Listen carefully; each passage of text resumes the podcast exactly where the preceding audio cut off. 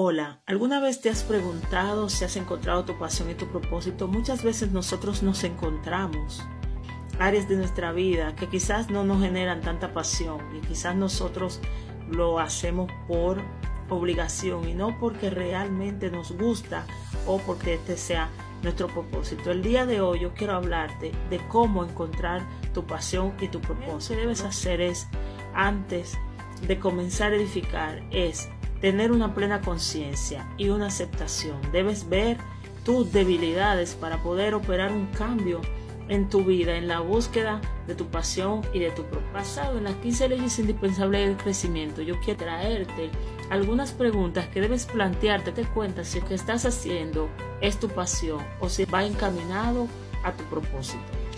Debes preguntarte si te gusta lo que haces. También debes preguntarte en caso de que eso que estás haciendo no te guste, ¿qué te gustaría hacer? Si puedes hacer lo que te gustaría hacer, eso que te gustaría hacer, tienes las herramientas para poder hacerlo. El por qué lo quieres hacer, el por qué es muy importante a ti, eh, pasión y te empujará a tu poder mantenerte firme en el momento en que lleguen situaciones, si conoces personas que hagan lo mismo que tú. ¿Por qué es importante plantearte estas preguntas? Porque existe una gran diferencia entre alcanzar el sueño y de tener una idea, una visión de aquello que quieres alcanzar y esto que quieres alcanzar debe estar conectado con quien verdaderamente eres tú. Si esto no está conectado con esto, entonces esto no representa tu propósito.